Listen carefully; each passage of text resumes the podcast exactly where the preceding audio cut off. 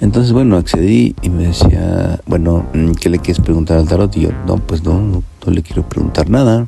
Pues nada más lo que me quiera decir el tarot. Ah, bueno, ok, entonces, pero este, me decía algo así, ¿no? Este, hay eh, personas oscuras en, en- tu vida que quieren quitarte tu luz y tú tienes que hacer esto y esto y esto, correrlo con groserías y shalala. Y habían pasado cosas, por ejemplo, en ese tiempo, ¿no? En donde dormía, que me pasaban cosas raras, ¿no? O sea, sí había este, algo raro porque en la cama donde dormía me, pasaba recurrentemente que tenía un sueño que en una esquina del cuarto veía como, como salían unas sombras, se paraban en mis pies y me veían, ¿no? Yo me según yo me despertaba en el sueño porque como que sentía miradas o no sé, y en el sueño me despertaba y veía pues como sombras, ¿no? Recuerdo que era una- un adulto ma- hombre mayor, un hombre más joven y una mujer pues madura. Pero cuando yo me daba cuenta en el sueño que despertaba en el sueño, como que me espantaba y me despertaba del sueño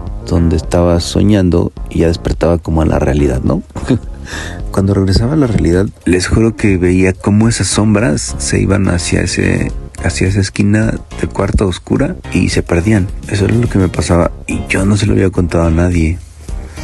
Entonces ahí fue cuando dije, ay güey, qué pedo, ¿no? Y me llamó la atención. Eh, creo que después de eso fue que compré las cartas. Hice lo que me recomendó. Yo tengo ese recuerdo. ¿Qué pasó con este tema del tarot? Quise irme pues preparando, conociendo esta parte técnica. La neta es que también, más que la intuición, tener esta conexión esta fuente de, información energética y del alma que hay en el universo, bueno, también las cartas del tarot tienen un significado técnico, digamos, porque pues bueno, todo este significado también tiene un, estudio. Entender esta simbología eh, también es importante para alcanzar esta intuición, esta conexión y pues interpretar el- el mensaje.